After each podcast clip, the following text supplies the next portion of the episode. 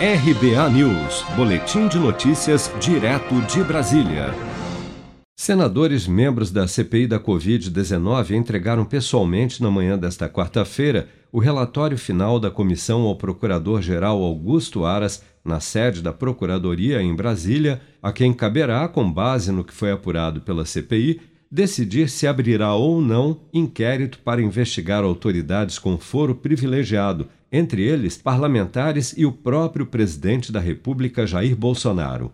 Existe entre os senadores o receio de o relatório ser engavetado na PGR, mas após o encontro com Aras, a senadora Simone Tebet, que acompanhou o grupo, disse à imprensa ter ficado impressionada com a atitude firme do Procurador-Geral da República ao receber o documento. O que me chamou a atenção, eu que sou muito crítica à PGR, todos sabem disso, é que a resposta do procurador foi muito firme.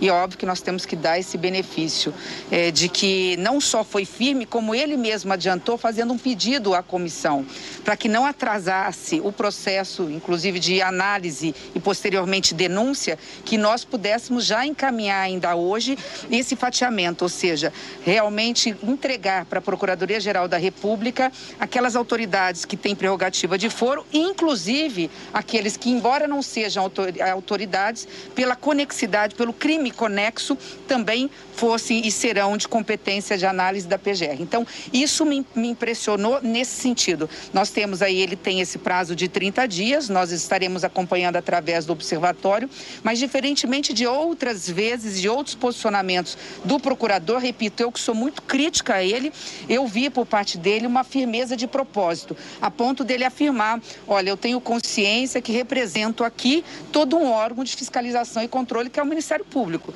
E, consequentemente, o que ele quis dizer para os senadores da República? Que ele sabe da responsabilidade que tem. E nós estaremos, através do observatório, atentos, porque também o Senado Federal, muitos poucos se lembram disso, também somos nós um poder de fiscalização e controle do Ministério Público e dos demais poderes. Depois da reunião na PGR, que durou cerca de 30 minutos, os senadores foram até o STF para também entregar uma cópia do relatório final da CPI ao ministro Alexandre de Moraes, relator do inquérito das fake news que apura a difusão de notícias falsas na internet e ataques aos ministros do Supremo. A cúpula da CPI da Covid tem dito que, caso a Procuradoria-Geral da República não analise o relatório final da comissão no prazo de 30 dias, a intenção é entrar com uma ação penal privada subsidiária pública direto do Supremo contra os suspeitos listados no documento. O relatório final da comissão foi aprovado na última terça-feira, após mais de cinco meses de trabalho, reunindo provas e colhendo depoimentos acerca principalmente da atuação do governo federal no enfrentamento à pandemia.